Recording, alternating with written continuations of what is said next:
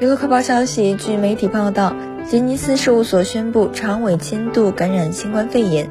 据了解，他于昨日出现发热症状，经 PCR 检查确诊为阳性，将进入一段时间的疗养观察。